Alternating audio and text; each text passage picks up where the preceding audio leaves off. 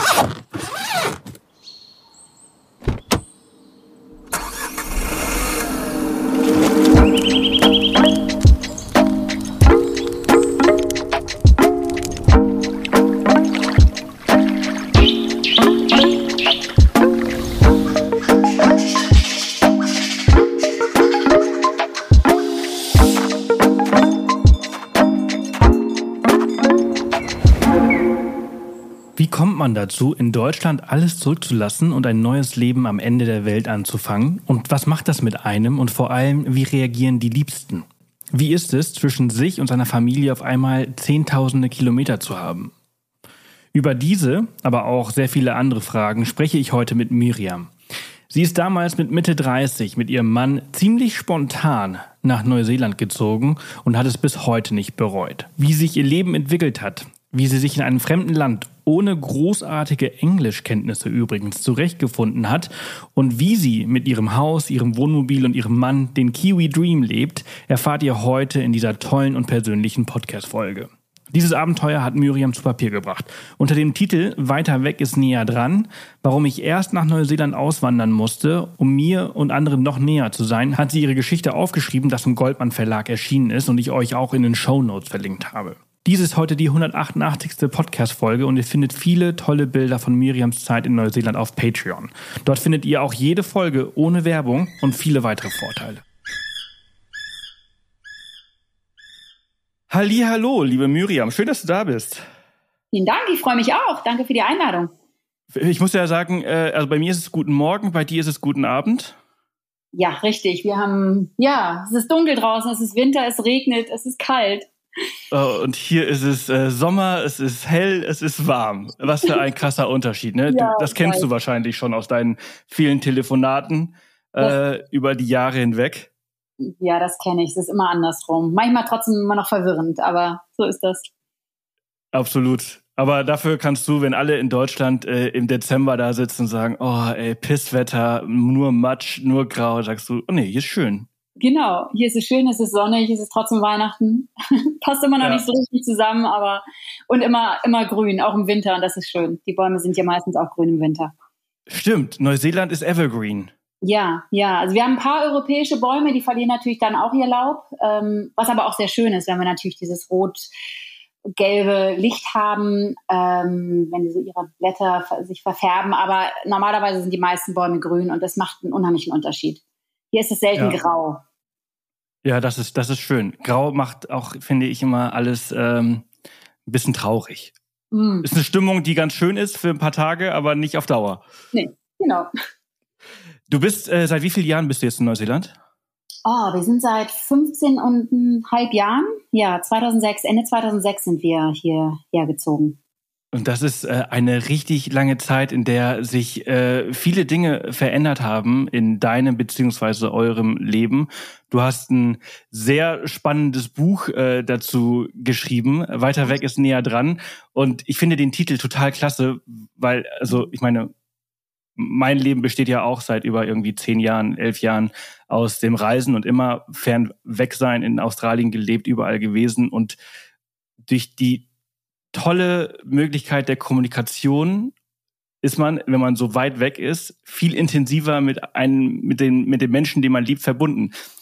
Darauf bezieht sich dein Titel? Ja, darauf bezieht sich mein Titel. Der war so ein bisschen zweideutig. Also einerseits haben wir mal gesagt, wenn wir ähm, noch weiter als Deutschland fliegen, sind wir wieder näher an Neuseeland, weil ja Deutschland fast äh, genau auf der gegen, gegenüberliegenden Seite von Neuseeland liegt. Also quasi, wenn man noch Weißt du, weiter weg ist näher dran. Also wenn man noch weiter weg ist, dann ist man auch schon wieder näher dran. Mhm. Aber Haupt, ähm, das Hauptaugenmerk war schon auf dieser, ja, auf diesem Gefühl basierend, dass ich ähm, mich meinen Menschen am liebsten in Deutschland sehr verbunden fühle, obwohl ich so weit weg bin. Und auch mir selber durch den Umzug nach Neuseeland ähm, ich mir näher gekommen bin.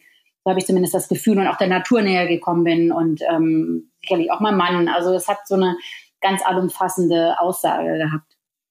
Ja, ihr seid 2006 habt 2006 habt ihr eure Sachen gepackt und seid äh, da runtergezogen, nachdem ihr auch ein paar auch turbulente Jahre vorher in Deutschland auch ein bisschen mhm. gehabt habt, äh, worüber du ja auch sehr ausführlich in deinem Buch äh, schreibst. Ähm, was ich total spannend finde zum Thema Kommunikation und näher dran sein ähm, zu den Menschen ist, dass du, als du 2006 weggezogen bist, da gab es, glaube ich, noch MySpace und Facebook gerade noch und ein Smartphone gab es, glaube ich, so das allererste. Das bedeutet, du hast in dieser Zeit, in der du weg warst, die komplette Kommunikationspalette einmal durchgemacht. Von äh, wir müssen versuchen, irgendwie, weiß ich nicht, internationale Anrufe sind extrem teuer, zu internationale mhm. Anrufe sind jetzt kostenlos, weil wir über WhatsApp telefonieren können. Richtig, richtig. Ja, siehst du, wo du sagst, ist mir noch gar nicht so richtig aufgefallen vorher. Ich, ähm, wir hatten natürlich noch äh, einen Festnetzanschluss am Anfang in Wellington. Den haben wir jetzt schon ganz lange nicht mehr.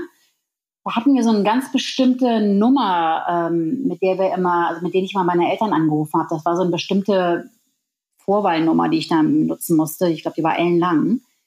Und dann war das günstiger, also es war nicht kostenlos. Ja, ich erinnere ja, mich. Irgendwann, genau, und irgendwann kam dann, ich glaube, ich bin dann tatsächlich irgendwann zu WhatsApp übergegangen, was natürlich super ist. Also das hat das alles nochmal wahnsinnig erleichtert, eben mal schnell, naja, so eben mal schnell anrufen nicht, weil wir ja immer die Zeitverschiebung im Auge behalten müssen, aber diese Nachrichten, die wir uns schnell schicken können und ähm, das ist irre, das ist ganz toll. Bin ich auch sehr dankbar für.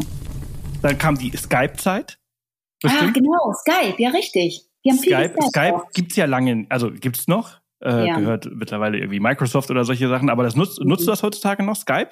Ganz, ganz selten. Und wenn dann meistens nur ähm, die Telefon, äh, wie heißt das, also dass ich quasi beim Festnetz anrufe. Ja. Weil ich mag diese Videofunktion nicht. Also meistens ist die Qualität wirklich sehr, sehr schlecht und ich finde es einfach auch verwirrend, wenn ich die Menschen sehe. Also wir, wir, lächeln uns vielleicht kurz mal an oder winken uns kurz zu und dann ganz oft äh, schalten wir das Video aus, weil ich das einfach äh, ab, ablenkend finde. Ich bin doch noch so eine alte Telefontante, die am liebsten einfach nur einen Hörer in der Hand hat und telefoniert, anstelle jetzt mit dem die Menschen auch zu sehen. Deswegen ja. benutze ich Skype eigentlich selten und bei WhatsApp auch nur die Telefonmöglichkeit äh, und nicht die Videomöglichkeit. Ja, ja, und, und heutzutage kannst du eigentlich mit deinen AirPods äh, im Ohr äh, durch den Park laufen und über WhatsApp ja. äh, telefonieren. Also entsprechend hat sich wirklich in, diesen, in dieser Zeit extrem viel getan, was mhm. natürlich, äh, also nicht nur finanziell, sondern einfach auch, was die Verbindung, was die, was die, was die äh, zwischenmenschliche Verbindung angeht, halt mhm. sehr hilft. Total. Also das hat, das hat auch wahnsinnig dazu beigetragen, dass ich mich halt doch immer noch sehr, sehr verbunden fühle ähm, mit meinen Freunden und meiner Familie. Äh, denn ja, wir halten wirklich regelmäßig Kontakt, wir tauschen uns aus, meistens halt über äh, WhatsApp, ähm, Telefonate. Und deswegen kam auch dieser Titel jetzt, um da wieder zurückzukommen, tatsächlich zustande, denn weiter weg ist näher dran. Das ist äh, dieses, obwohl ich ja wirklich so am Arsch der Welt bin, 18.000 Kilometer entfernt von meiner Heimat, ist trotzdem noch eine ganz enge Verbindung zu vielen. Und ähm, vor allen Dingen, wenn dann die äh, Freunde oder Familie uns auch besuchen kommen ne? oder hierher gekommen sind und sich das alles mal angeschaut haben, dann ist nochmal eine weitere engere Beziehung da, weil, weil wir uns einfach noch ein bisschen besser verstehen, wenn ich ja. denen das auch zeigen kann. Oder wenn wir in Deutschland sind, wir sind ja auch oft in Deutschland gewesen und werden jetzt auch wieder mehr reisen. Ja, ja, also ich, ich, glaube auch, dass einfach dieses, dieses, wenn man sich dann mal sieht, dann ist es einfach viel intensiver, ja. als wenn man, äh, wie ihr früher in äh, äh, deine, du und deine Familie kommt aus Kassel, äh, ihr habt in Hamburg gelebt, wenn man sich dann zwar öfters sieht, aber dafür kürzer und weil man weiß, dass man sich öfters sieht, oberflächlicher, wenn man das so sagen darf. Auf jeden Fall. Also ich glaube, ich habe meine Eltern am Stück weniger, wenn ich jetzt die ganzen Tage oder Wochenenden zusammenzählen würde, weniger gesehen als hier in Neuseeland, weil wenn die gekommen sind, dann waren sie eben vier Wochen, sechs Wochen, teilweise auch, mein Vater war nachher mal fast äh, drei Monate hier. Ähm, das, das ist natürlich, das ist eine unheimlich lange Zeit und dann auch sehr intensiv, weil wir halt die ganze Zeit dann auch zusammengehockt sind. Ne? Also das ist wirklich was anderes, so, so intensive Besuche. Ähm, ja, ich fand das sehr schön. Ja. Ich habe dein Buch gelesen, äh, Leute, die jetzt äh, zuhören, nicht. Ähm, und das würde Sie bestimmt interessieren. Wie bist du auf die Idee gekommen, nach, oder nicht nur du, sondern also die, die Initialidee kam, glaube ich, von dir. Mhm. Aber ja. wie kam es, äh, dass ihr nach Neuseeland gezogen seid? Ja, also ähm, es fing letztendlich damit an, dass ich 1997 nach meinem Studium schon mal hierher rumgereist bin ähm, und mich ich unheimlich frei hier gefühlt habe. Also ich sind ja viel wandern gewesen Und ich habe ein unheimliches ja, Gefühl der Freiheit gehabt und ähm, so ein bisschen des Angekommenseins, was mich damals sehr verwundert hat. Konnte ich noch gar nicht so einordnen. Und dann ähm, bin ich aber wieder nach Hamburg und ähm, habe dann angefangen zu arbeiten, habe meinen Mann kennengelernt. Und ähm, wir wollten eine Familie gründen und das hat nicht geklappt. Äh, wir haben es so ein bisschen versucht, auch mit Kinderwunschklinik, aber das sollte alles nicht so sein. Und dann haben wir uns überlegt, okay, also wenn das jetzt nicht funktioniert, so dieses Leben mit Kindern, was wir uns so ausgemalt hatten, was machen wir denn dann? Ähm, weil dann sind wir ja im Grunde komplett frei, unabhängig, können machen, was wir wollen. Finanziell ist es auch ein bisschen einfacher. Ja, mein Mann war vorher auch schon mal in Neuseeland und dann haben wir gedacht, so Mensch, vielleicht sollten wir einfach mal woanders hinziehen. Ähm, und eben so ein bisschen das große Abenteuer erleben. Und da war Neuseeland auf jeden Fall mit auf der Liste. Wir haben, sind da so die ganzen Länder durchgegangen und ähm, Neuseeland da waren wir uns aber einig, dass wir das auf jeden Fall uns nochmal genauer anschauen wollen. Und ja, sind dann hier nochmal hierher gereist äh, für vier Wochen, um uns dieses Land unter dem äh, Hinblick anzuschauen, eben hier nicht als Touristen rumzureisen, sondern eventuell hier zu wohnen. Und ja, so ist das dann gekommen. Wir haben dann hier einen Immigrationsanwalt kennengelernt, durch Zufall, einen Deutschen, der auch aus Kiel kommt. Äh, mein Mann kommt aus Kiel und ähm, haben ihm dann den Auftrag gegeben, mal den ganzen Prozess in Gang zu setzen. Und so ist das alles ins Laufen, ins Rollen ge geraten. Ich heiße, manchmal habe ich noch Probleme, ein bisschen Deutsch zu reden, Entschuldigung. Ja, wenn man den ganzen Tag Englisch spricht, dann fallen, ja. äh, fallen vielleicht so diese, diese Redewendungen manchmal ein bisschen genau. schwer. Das ja. äh, kenne ich auch äh, zu gut. Wenn ich den ganzen Tag Spanisch spreche, dann fällt mir manchmal auch das ein oder andere Wort nicht mehr ein. Ja. Ähm, aber das ist, das ist spannend. Also ihr seid ja da hingereist, ihr seid durch das Land mhm. gereist und wie der Zufall es manchmal so will, da, wird, mhm. dann werden ja einem nicht Steine in den Weg gelegt, sondern im Gegenteil. Es wird einfach irgendwie, alles fügt sich. Ja. Und ihr habt Margaret kennengelernt, äh, ja. eine US-Amerikanerin, die Assistentin ist von Carsten, eurem Immigration-Anwalt, mhm. und äh, den kennengelernt und, und er hat dann quasi alles für euch in die Wege geleitet. Ja. Und dann ja. Genau, das ist so ein Schritt-für-Schritt-Verfahren, ja. Ja, das ging natürlich nicht von, von jetzt auf gleich, das hat ein bisschen gedauert, aber äh, wie, wie muss man sich das vorstellen, diesen, diesen Prozess? Also ihr habt euch mit ihm getroffen, ihr habt ein paar mhm. Details ausgetauscht, mhm. ihm die, die wichtigsten Daten gegeben, aber mhm. was passiert denn dann im Hintergrund? Also ähm, ich muss erstmal dazu sagen, dass es 2006 noch wesentlich einfacher war, eine Aufenthaltsgenehmigung zu bekommen als heute. Das nur schon mal vorab, damit ich nicht allzu große Hoffnung schüre. Also heute ist es ein bisschen, ein bisschen schwieriger. Aber was zumindest erstmal geprüft wird, ist ähm, das Alter. Also man sollte auf jeden Fall unter, damals war es unter 50, ich glaube, die haben das Alter jetzt ein bisschen hochgesetzt, aber so ungefähr ähm, sein. Man sollte einen Beruf oder eine Ausbildung haben und einen Beruf ausüben, die am besten noch zusammenpassen und die hier auch gesucht werden. Das heißt Skilled unter dem Skilled Migrant Category. Ähm, man sollte einigermaßen gesund sein und gute Englischkenntnisse haben. Das sind so die und ein, ein gutes polizeiliches Führungszeugnis. Ähm, das waren so die Grundvoraussetzungen erstmal. Und da hat sich ziemlich herausgestellt, dass ich diejenige bin, die am meisten dieser Punkte erfüllt, äh, weil einfach mein Job damals und meine Ausbildung gut zusammengepasst haben und ähm, weil ich auch die gesündere von uns beiden bin. Mein Mann hat Diabetes und ähm, ja, da wurde also gleich dann von Anfang an von Carsten gesagt, also ich glaube, dass Miriam die bessere Antragstellerin ist und mein Mann dann quasi mit mir mitkommen könnte, wenn das alles funktioniert. Und der ist dann halt durch die ganzen Sachen durchgegangen. Ähm, natürlich mussten meine Abschlüsse übersetzt werden und das musste dann in das neuseeländische Ausbildungssystem ähm, hier übersetzt werden. Ich habe ein Diplom. Ist das dann hier auch ein Diplom oder heißt das dann hier Bachelor oder, oder Masters oder wie auch immer? Ja, und dann äh, Schritt für Schritt sind wir dann ähm, hier durchge, durchgegangen, die, die Schritte. Und ich habe das dann halt ähm, immer wieder abgesegnet zwischendurch. Und nach einem Jahr hatten wir tatsächlich eine Aufenthaltsgenehmigung. Also natürlich noch keine unbegrenzte, also wir hatten eine, eine Residency, keine Permanent Residency, aber nach einem Jahr hatten wir eine Residency. Die Residency, die ist begrenzt auf, auf ein paar Jahre, ne? Ich glaube ja. Ähm, ich weiß das gar nicht mehr genau. Ja, ich glaube, die ist begrenzt auf ein paar Jahre. Wenn man dann zwei Jahre im Land lebt, kann man eine unbegrenzte Aufenthaltsgenehmigung beantragen, eine Permanent Residency. Und die ähm, ist zwar immer noch nicht gleichzusetzen mit einem Pass, aber ist schon ganz nah dran. Also wir konnten sogar mit der Residency hier sofort schon wählen. Ähm, wir konnten arbeiten. Die Permanent Residency ist dann nochmal einen Ticken sicherer. Und die, ähm, ja, dann den Pass zu beantragen, also die Citizenship, wäre das dann, das wäre dann so der, der, höchste, der höchste Schritt in der ganzen Residency-Geschichte. Den haben wir aber noch nicht. Okay, das wäre jetzt meine nächste Frage gewesen, ob ihr schon den, äh, ich glaube, dunkelblauen Pass habt oder ob ihr noch den roten habt. Der ist schwarz. Aha, schwarz. Äh, black, ja. Ähm, ja, wir blacks. hätten wir wahnsinnig ja. gerne. Das Problem ist einfach, dass Deutschland die doppelte Staatsbürgerschaft nicht gerade unterstützt. Also wenn wir unseren deutschen Pass abgeben würden, wäre es gar kein Problem, einen neuseeländischen zu bekommen.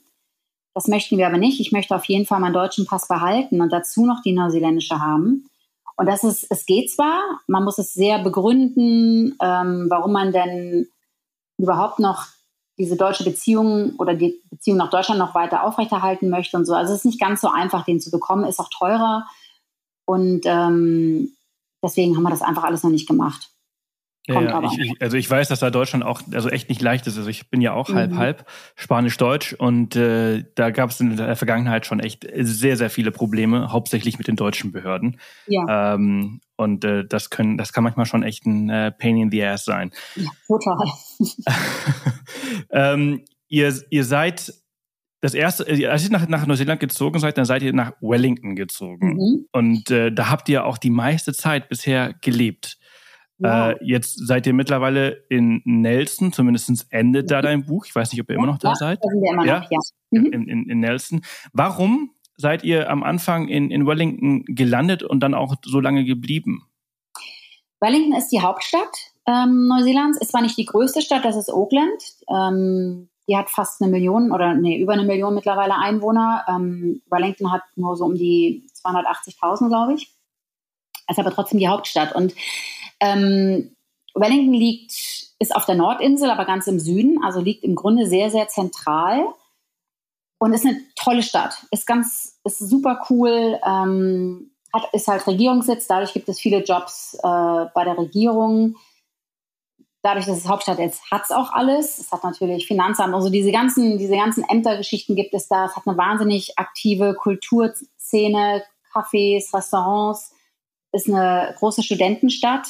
Also es ist einfach eine wahnsinnig tolle Stadt, liegt, liegt sehr schön in den Hügeln am Meer. Und ähm, ja, es hat uns wirklich wahnsinnig gut gefallen. Also eigentlich haben wir uns auch vorgestellt, wir bleiben da länger wohnen. Das einzige Problem bei Wellington ist, dass es wirklich super windig ist und ziemlich kühl im Verhältnis zu oder im Gegensatz zu anderen Städten. Und das mag zwar irgendwie so ein bisschen merkwürdig klingen, aber da ist wirklich so ein unglaublicher Wind die ganze Zeit. Das nervt komplett. Und, ähm, und dazu ist es eben noch sehr kalt.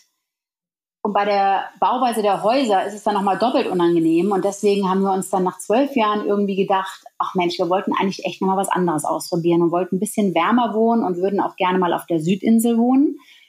Und deswegen sind wir dann nach Nelson gezogen. Das ist noch kleiner als Wellington, hat ähm, mit die meisten Sonnenstunden im Jahr ähm, in Neuseeland und ja, ist auch wunderschön und ist halt aus der Südinsel.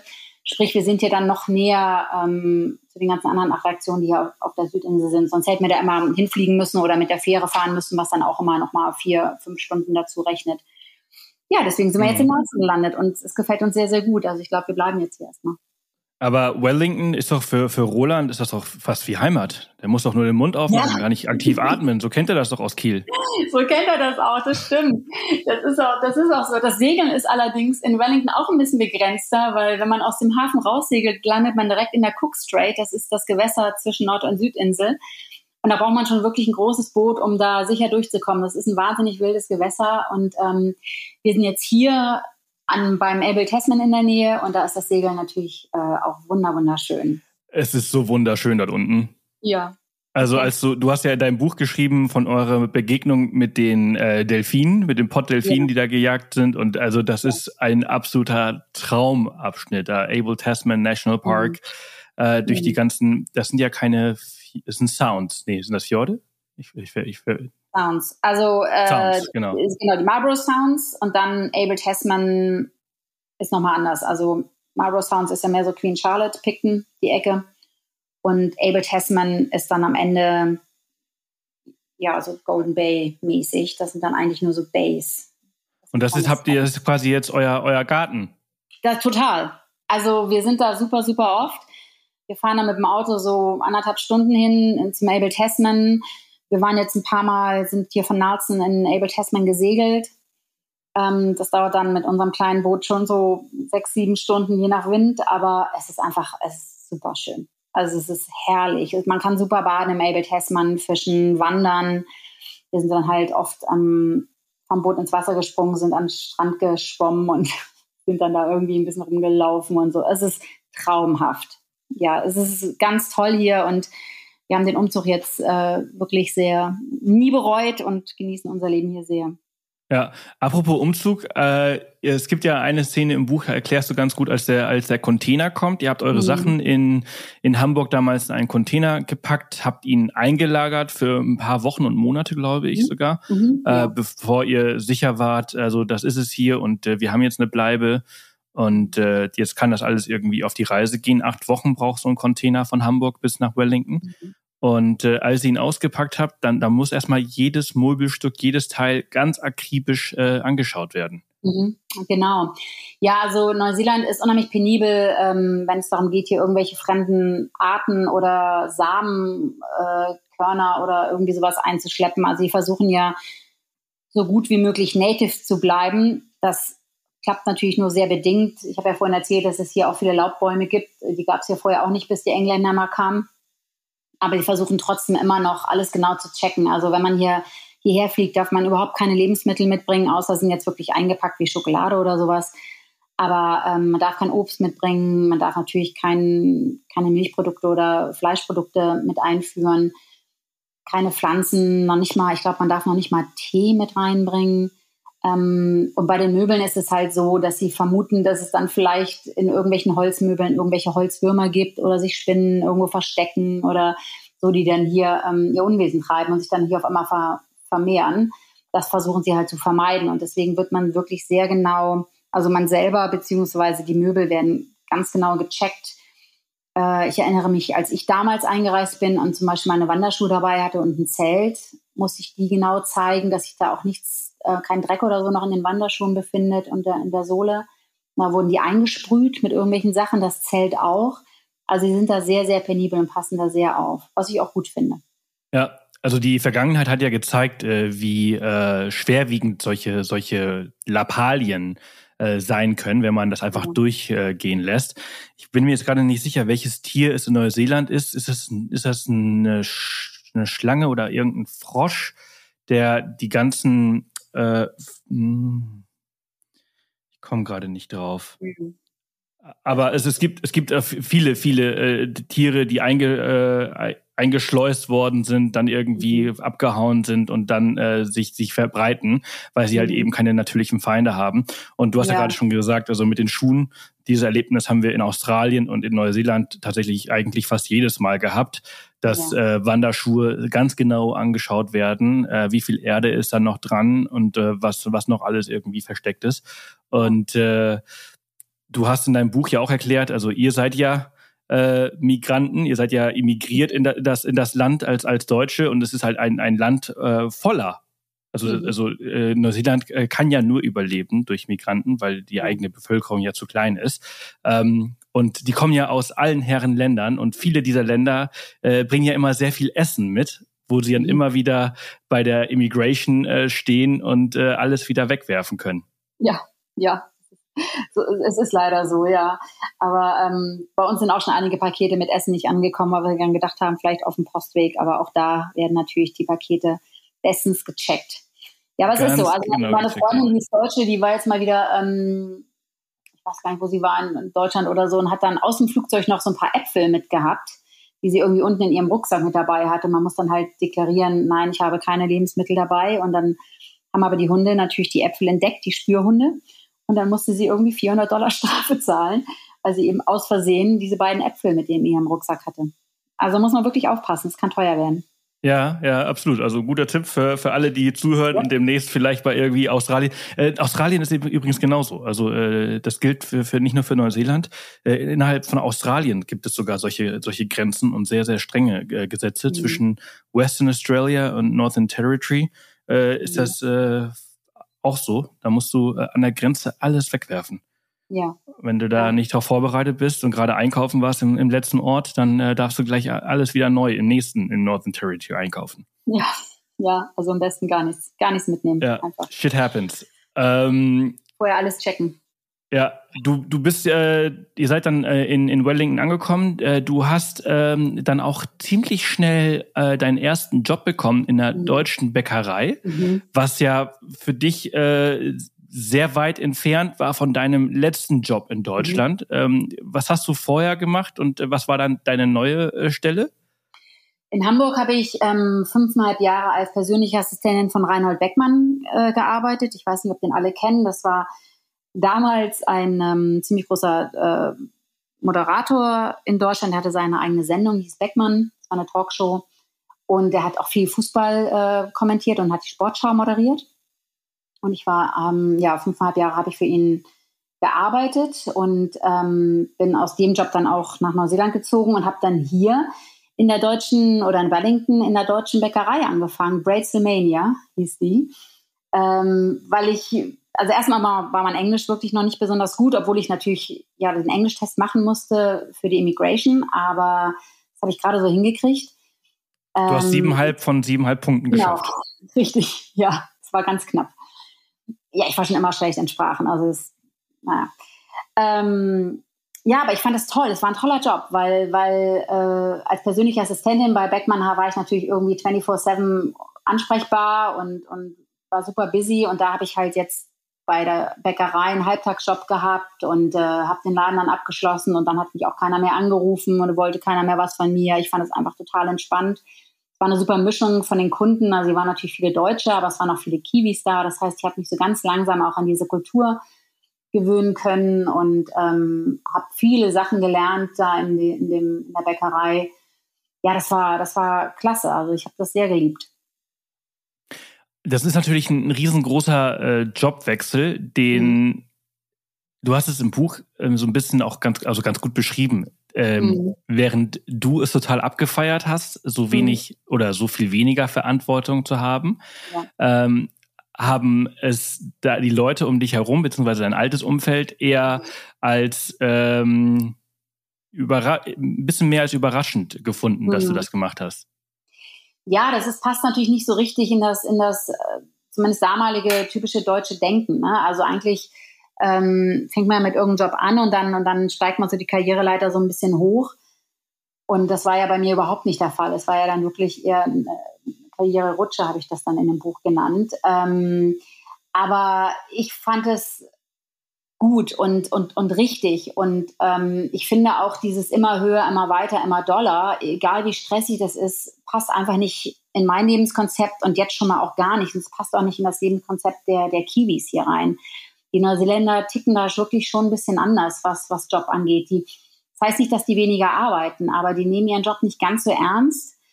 Und ähm, ja, also arbeiten, arbeiten, aber wie heißt das? Arbeiten, um zu leben oder leben, um zu arbeiten. Ne? Also die Kiwis mhm. arbeiten, um zu leben und die Deutschen habe ich manchmal das Gefühl, zumindest damals leben, um zu arbeiten. Es kann sein, dass da jetzt auch so ein leichter Umschwung mittlerweile in Deutschland stattfindet, aber ich kannte das halt noch so.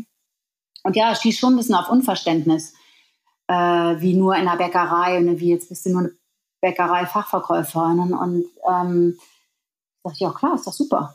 ist doch toll. Ja. Also konnte das nicht so Also hier in Deutschland hat sich auf jeden Fall einiges getan in den, in den äh, mhm. Jahren, seitdem du weg bist. Ich glaube, dass äh, dass die Leute schon, also Freizeit auf jeden Fall viel mehr schätzen, als sie es vorher getan haben. Ja. Äh, früher hat man einfach die Urlaubstage, die man hatte, einfach hingenommen. Heute wird wirklich äh, um Urlaubstage gefeilscht äh, und, mhm. und äh, da wird schon sehr darauf geachtet, dass das alles irgendwie stimmt und, und, und auch Life-Work-Balance ist ein großes Thema. Wow.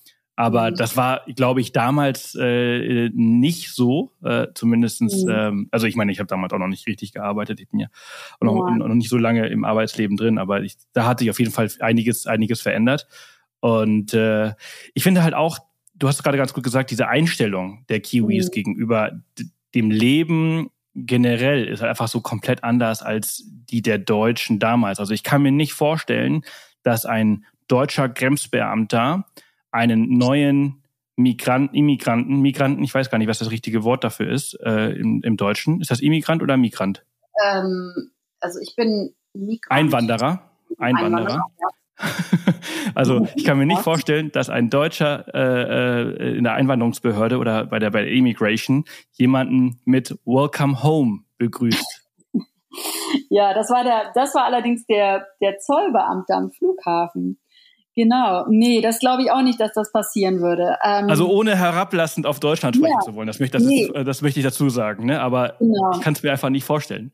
Nee, also die Kiwis sind schon wahnsinnig freundlich und, und locker. Also ich finde das auch ganz erfrischend. Ähm, ich bin jedes Mal immer so ein bisschen geschockt, wenn ich dann wieder nach Deutschland komme, was auch natürlich nicht heißt, dass die Deutschen nicht freundlich und locker sind, aber so das Gros und vor allen Dingen so diese Behördenmenschen und so, das ist schon nochmal ein bisschen anderer Schlag hier.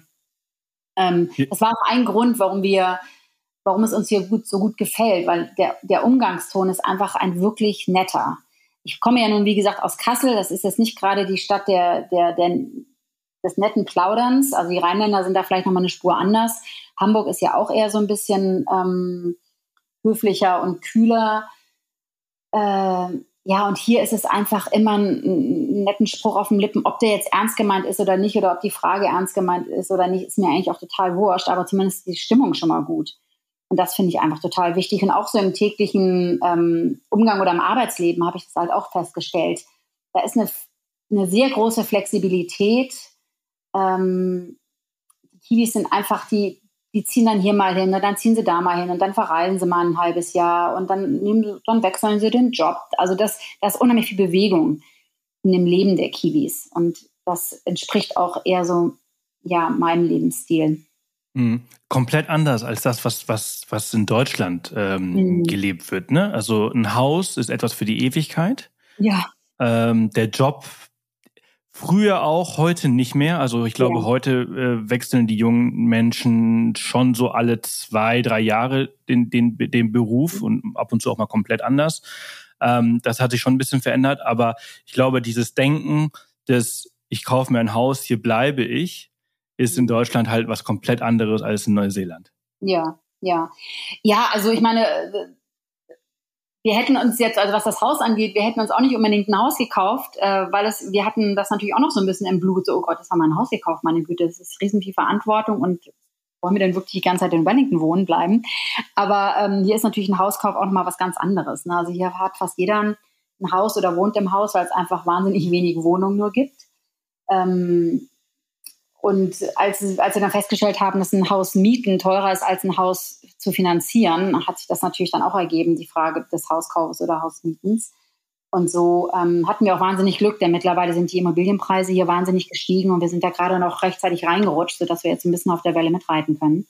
Wollte ich gerade sagen. Äh, man äh, liest ja mittlerweile wirklich im, im, Jahrestakt, wie unglaublich teuer Neuseeland in den letzten Jahren geworden ist. Und äh, es ist natürlich wie überall auch Inflation und so weiter.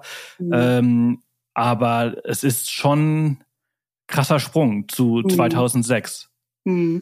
Ja, auf jeden Fall. Also Lebensmittel waren hier schon immer unheimlich teuer. Muss ja ähm, auch alles importiert werden, fast alles. Ja, sagen wir mal so. Also eigentlich nicht, aber wir tun es trotzdem, beziehungsweise verkaufen halt alles, was, also wir exportieren ganz viel nach Europa, was wir hier produzieren. Ähm, das Lammfleisch, äh, das neuseeländische Lammfleisch in Deutschland ist günstiger als das Lammfleisch hier. Ähm, wir, wir, wir produzieren schon ziemlich viel, also was Lebensmittel angeht, aber sie sind unheimlich teuer, weil es gibt hier nur ganz wenig Lebensmittelketten und äh, ich glaube, die treiben die Preise hoch. Hier ist auch gerade eine Riesendiskussion darüber. Also wenn ich, ich habe jetzt gerade gehört, dass, dass über den Preis der, der Butter in Deutschland so viel diskutiert wird, der ja auch so wahnsinnig, glaube ich, jetzt gestiegen ist. Was ist das? 2,80 2,80 Euro oder so ist das jetzt. Ähm, wir zahlen ja halt 5,60 Dollar für eine Butter. Ne? Also das ist, ja, ja. das ist ähm, also Lebensmittel sind, sind irre teuer geworden und ähm, Häuser sind unterirdisch. Also das kriegst hier eigentlich kaum noch ein Haus, je nachdem natürlich, wo du, wo du wohnst, aber sag ich mal, so in den normaleren Städten kriegst du kaum noch ein Haus unter 800.000. Dollar. Und das kann sich natürlich eine Familie nicht, nicht leisten, ist ja ganz klar. Ja, ja, das ist, das ist total krass. Umgerechnet, ich weiß jetzt nicht, wie der Kurs so ist, aber es sind, das sind 450.000. 500.000 Euro? Ich weiß es nicht. Ähm, also 800.000 sind, glaube ich, gerade so, 800.000 sind so, ja, 450, 500.000 so um den Dreh, glaube ich. Ja. Ja. Und das ist eine, eine, eine Menge Geld für, mhm. für wenig Holz. Äh, daraus bestehen ja, wenig Holz und schlecht isolierte Fenster, ja. Genau, für, daraus bestehen nämlich die meisten Häuser aus äh, einfach verglasten äh, Fenstern und, und viel, viel Holz. Stimmt, das ist ein Spanplatte drüber, ne? äh, aber, aber gut, hier auf Mallorca ist das äh, auch schlecht isoliert, äh, war alles aus, aus Stein. Aber dieses, mehr. dieses Phänomen, was du beschrieben hast in deinem Buch, äh, Außentemperatur ist gleich Innentemperatur, mhm. das kenne ich hier aus dem Winter zu gut. Die sind zum Glück relativ mild, aber es ist schon äh, scheiße kalt. Es ist, es, ist, es ist total nervig. Ja, jetzt fängt bei uns ja halt auch schon an, dass, ähm, dass ich ja morgens nochmal wieder mit Mütze rumlaufe und ähm, die nicht abziehe bis mittags so ungefähr. Wir haben uns auch gerade einen Spa-Pool äh, gekauft, um einfach warm zu bleiben. Ja. Ja, das ist aber geil, oder? Wenn man dann ja, schön abends also draußen, draußen nicht, Ja, ja, er läuft noch nicht. Äh, wir sind noch gerade dabei, ihn aufzubauen und ein Deck dafür zu bauen und was weiß ich nicht alles. Aber ähm, ich hoffe, es wird, es wird richtig gut werden. Ich glaube schon. Ja, ja, ja, das, äh, das ist auch, steht auf meiner Liste hier für den, für ja. den nächsten Winter vielleicht. Äh, nämlich eine sehr, sehr geile äh, Anschaffung eventuell. Ja. Ähm, ihr seid natürlich in, in, diesen letzten Jahren, also habt ihr natürlich unglaublich viel äh, durch, durch Neuseeland habt ihr gesehen, viel gereist. Äh, ihr habt ja. viele Freunde äh, überall, die ihr besucht, äh, eure, eure Farmer Mark und mhm. ja, Lorraine. Lorraine, genau. Ähm, was für, für jemanden, der jetzt zum allerersten Mal, also ich meine, ich, ich kann mir vorstellen, dass viele Leute jetzt total inspiriert sind, einfach mal mhm. diese, diese neuseeländische Kultur, dieses neuseeländische Land äh, mal, mal kennenzulernen. Ähm, ich meine, ich bin auch schon total oft gewesen und ich sage immer, das ist eines der faszinierendsten Länder, die ich je gesehen habe. Mhm. Mit Südafrika äh, und, und Chile und Kanada. Äh, es gibt so viele tolle Länder. Aber Neuseeland ja, ist, ist ist auf jeden Fall ganz weit oben auf meiner Liste. Es ist einfach so wunderschön. Besonders diese Südinsel. Ich, ja. Die gefällt mir ein bisschen besser als die Nordinsel, ja. weil die so abwechslungsreich ist. Ähm, jetzt bist du natürlich absoluter Profi, lebst so richtig lange schon dort. Ähm, was sind so deine Lieblingsorte? Ähm, ja, ist wirklich schwer zu sagen, ne, weil es irre viele schöne Ecken gibt. Also ich finde natürlich, die Südinsel ist dramatischer in, in in einfach den Naturgewalten so. Das ähm, ist schon ein bisschen ja, toller als die Nordinsel, wobei die Nordinsel hat auch so wahnsinnig viele schöne Ecken. Ich fange einfach mal oben an. Also ganz Northland ist natürlich toll, Coromandel ist, ist wunderschön. Ähm, in Rotorua gibt es ja diese ganzen ähm, Geysire und wo die Erde blubbert und ganz viele Hotpools sind. Ist spektakulär, wenn man sowas noch nicht gesehen hat. Einer meiner liebsten Plätze ist der Tongariro National Park den beschreibe ich auch im Buch. Ähm, gibt es eine wahnsinnig tolle Eintageswanderung. Das ist das äh, Crossing, heißt das. Ähm, da läuft man zwischen den Vulkanen rum. Irre, irre schön. Und Wellington natürlich als Stadt. Ähm, und die Südinsel, wir sind jetzt viel auf der Südinsel unterwegs. Wir haben ja einen kleinen Wohnwagen, mit dem wir auch immer hier durch die Gegend düsen.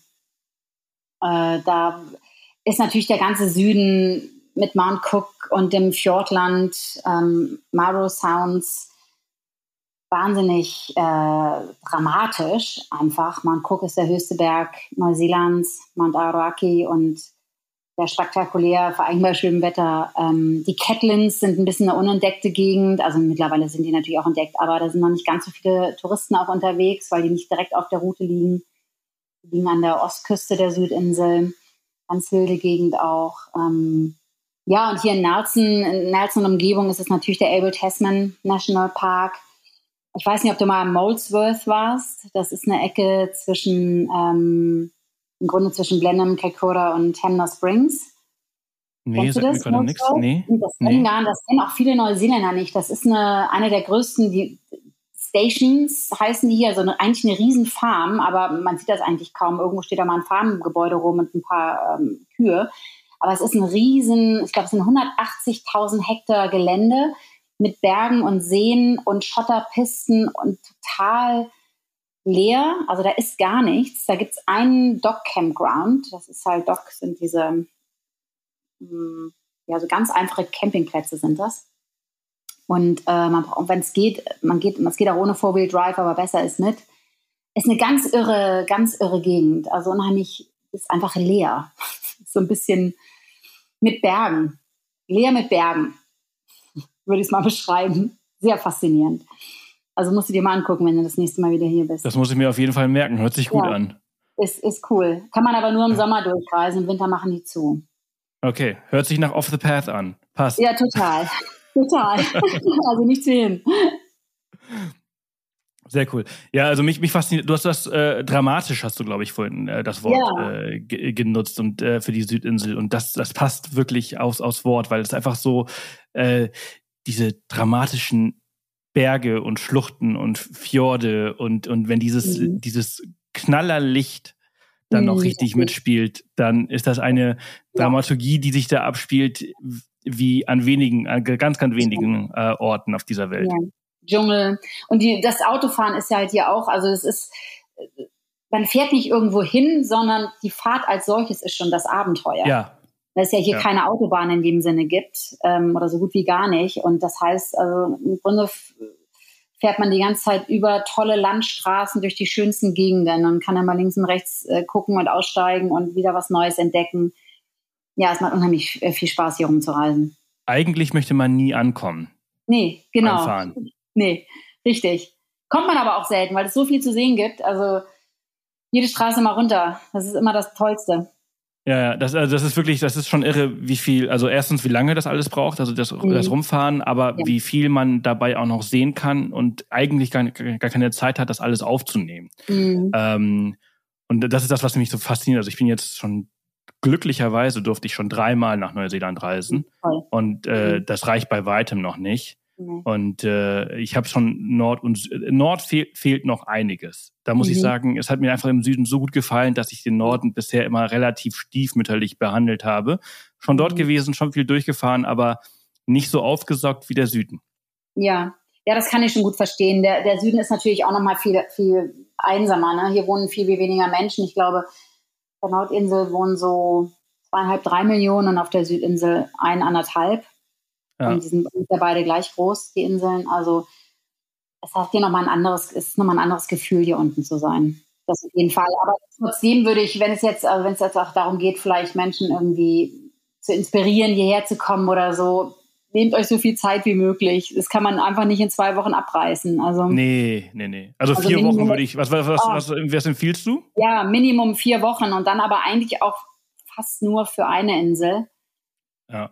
Also es ist so jammerschade, wenn man irgendwie von einem Ding zum nächsten hetzen muss, weil dann, dann ähm, das ist ja immer so beim Reisen. Ne? Man kann natürlich nicht alles sehen, aber ich würde mich wirklich vielleicht auch eher auf etwas konzentrieren. Also ich würde dann vielleicht wirklich nur vier Wochen die Südinsel machen oder nur vier Wochen die Nordinsel oder nur sich aufs Wandern konzentrieren, ähm, denn es gibt so wahnsinnig tolle Mehrtageswanderungen hier auch. Dafür braucht man also einfach schon mal zwischen zwei und vier Tage, um, um das wirklich alles einfach auch machen zu können. Man muss dann auch erstmal hinkommen und so. Ähm, definitiv ein Auto mieten oder ein Campervan.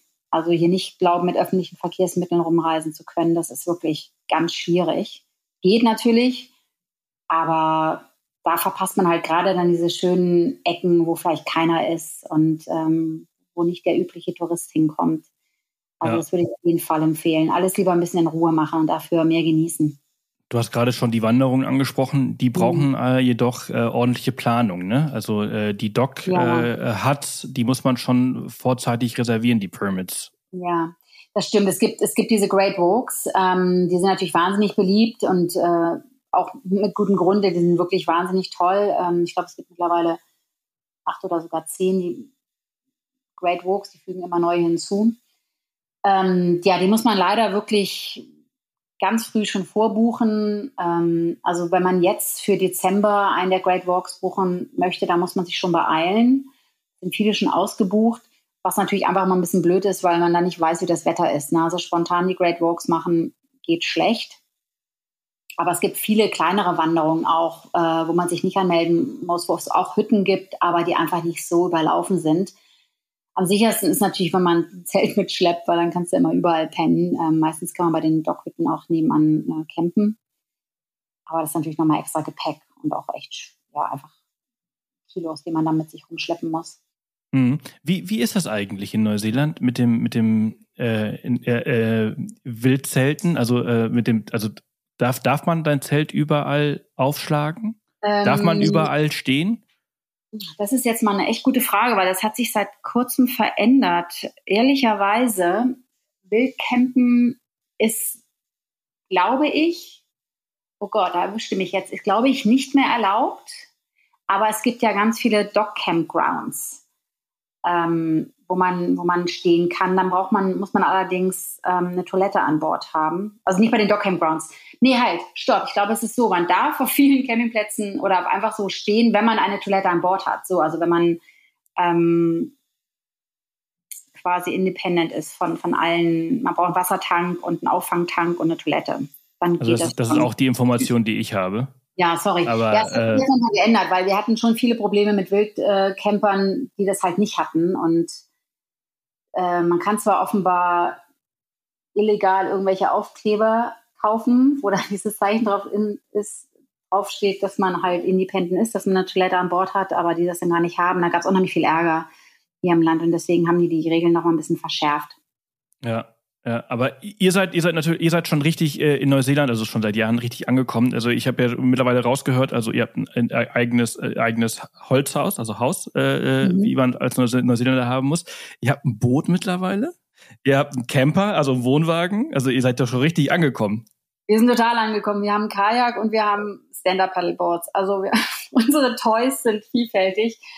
Ähm, ja, weil sich das einfach so, also das, das muss man hier, also man muss natürlich gar nichts, aber es ist einfach so schön, einen Zap zu haben oder einen Kajak zu haben und dann hier eben durch die Fjorde zu, zu äh, kajaken. Wir haben einen mini kleinen Wohnwagen. Also das sind alles irgendwie äh, günstige Sachen, die wir da wirklich gekauft haben. Also wir haben nicht viel Kohle, aber ähm, wir haben mini, mini Wohnwagen. Also da können wir beide gerade so drin stehen, hat keine richtige Küche in dem Sinne. Wir können ja drin schlafen, aber das ist es auch.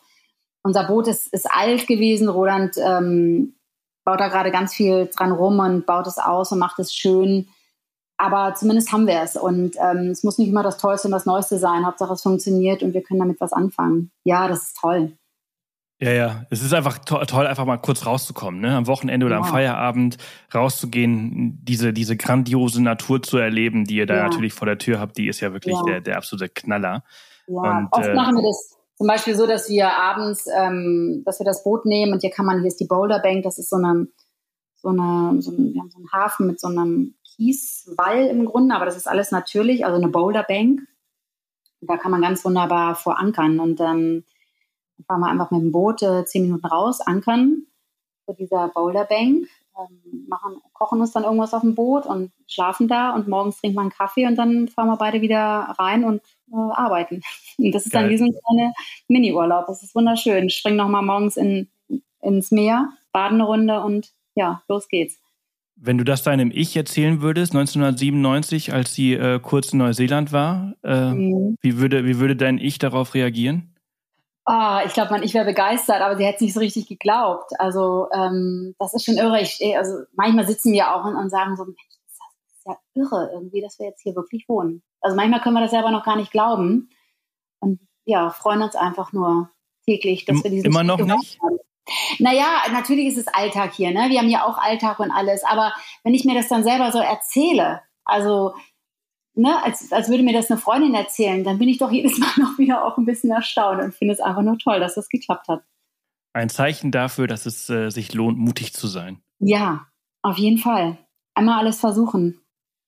Gab es äh, in der mhm. Zeit Momente und, und, und, und auch Zeiten, wo ihr das alles äh, in Frage gestellt habt, ob das das Richtige ist? Nee, also wir haben uns das nie in Frage gestellt, ähm, ob der Umzug hierher richtig war. Das nicht. Natürlich gab es Momente, wo es schwierig war, so weit weg zu wohnen. Ne? Als unsere Eltern gestorben sind, ähm, war es nicht einfach, so weit weg zu sein, wobei wir das ja, oder ich zumindest, ähm, ich war ja da, als meine Mutter gestorben ist und auch mein, als mein Vater gestorben ist, habe viele Wochen und auch Monate in Deutschland verbracht, äh, um sie beim Sterben zu begleiten. Und aber das sind natürlich ähm, Situationen, ja, wo einfach die Entfernung dann tatsächlich eine Rolle spielt. Und, und das war nicht einfach, aber ich habe es halt gut hingekriegt. Also es geht halt. Ich habe halt dadurch auch festgestellt, dass viel oft viel mehr geht, als man das glaubt. Also damals war es bei mir so, dass ich halt ähm, meiner Chefin dann gesagt habe, dass ich nach Deutschland reisen muss und ich weiß, wann ich wiederkomme, wahrscheinlich erst so in sechs Monaten. Und da war natürlich die Frage, verliere ich dadurch meinen Job? Und dann habe ich mir überlegt, was ist mir wichtiger? Ist es mir wichtiger, einen Job noch zu haben oder ist es mir wichtiger, ähm, bei meinen Eltern zu sein? Und habe mich dann ganz klar für meine Eltern entschieden. Und das hat dann auch gut funktioniert. Ich bin wiedergekommen, habe den Job wiederbekommen. Das war natürlich großes Glück. Aber wenn nicht, dann hätte ich mir bald einen neuen Job gesucht. Also das geht mhm. halt auch. Ist eine sehr gesunde und, Einstellung. Ich finde halt immer ja. diese, diese Einstellung, was ist, das, was ist denn das Schlimmste, was passieren kann? Und wenn genau. man sich das mal irgendwie so kurz aufzeichnet und merkt, mhm. naja, das Schlimmste ist gar nicht so schlimm, hm. dann, dann geht das irgendwie. Richtig. Also ich, das sind auch oft so Fragen, die ich auch mal ähm, anderen Menschen stelle, wenn sie sagen, oh, ich hätte mich das gar nicht getraut oder so. Ich dann sage, ja, aber was glaubst du denn, was wäre denn passiert? Also was, wovor genau hast du Angst? Versuch das mal in Worte zu formulieren. Und dann ganz oft sind es einfach nur so diffuse Ängste, die aber eigentlich gar nicht richtig begründet sind. Also zumindest nicht durch tatsächliche Ängste, ne? ähm, es kann oft gar nicht genau benannt werden. Und es ist oft halt nur ein Gefühl, was viele davon abhält, tatsächlich dann einen Schritt zu wagen oder ähm, ja, was Neues auszuprobieren. Und ich habe durch meine Erfahrung festgestellt, dass es immer weitergeht und dass es oft einfach nur eine Sache der Priorität ist.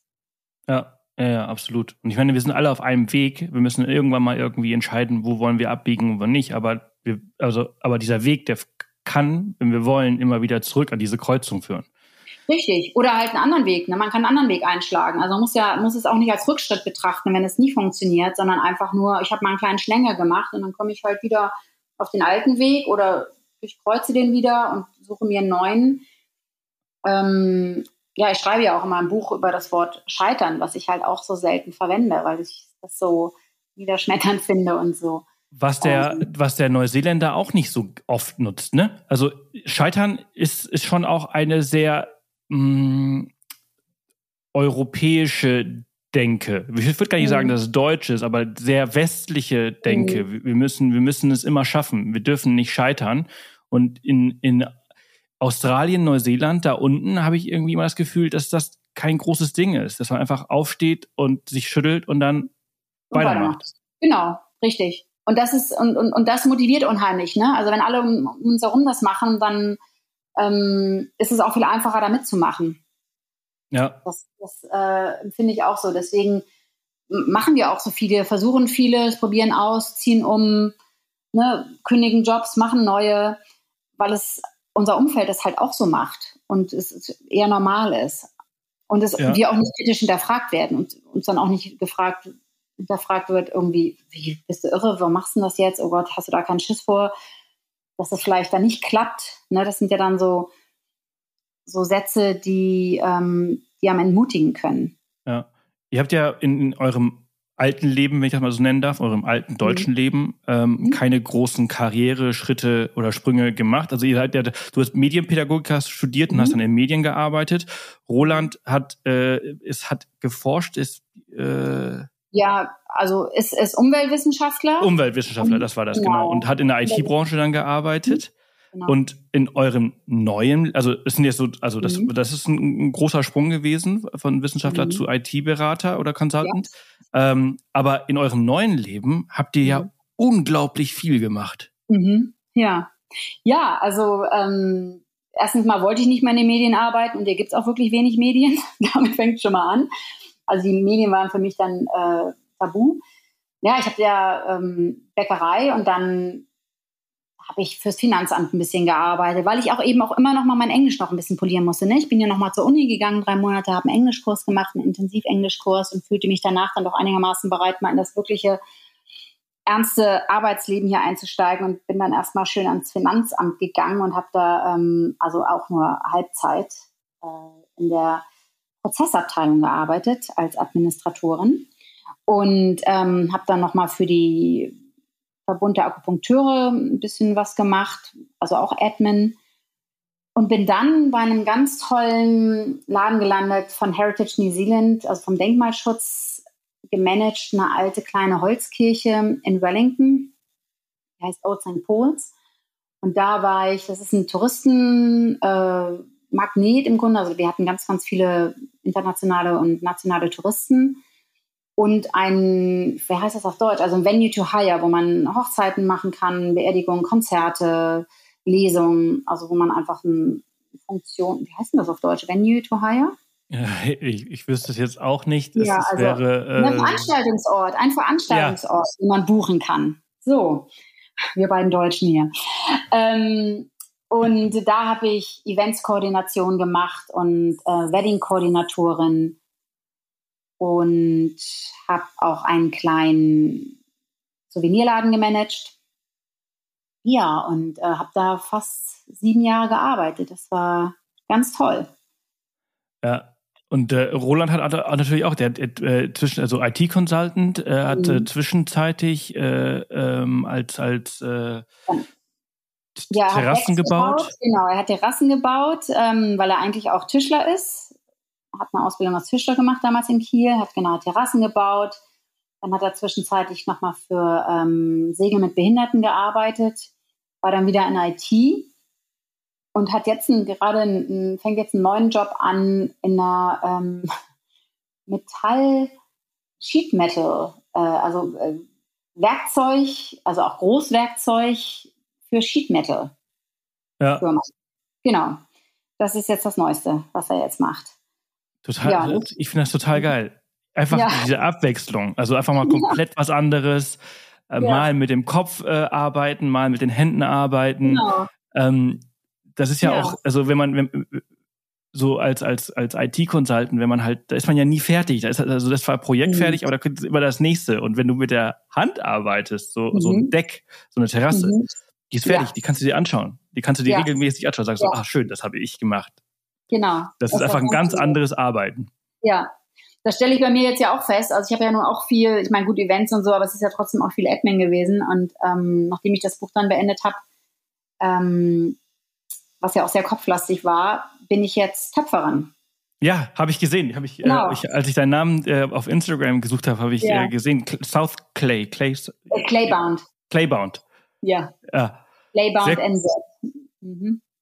Wie, wie kam das?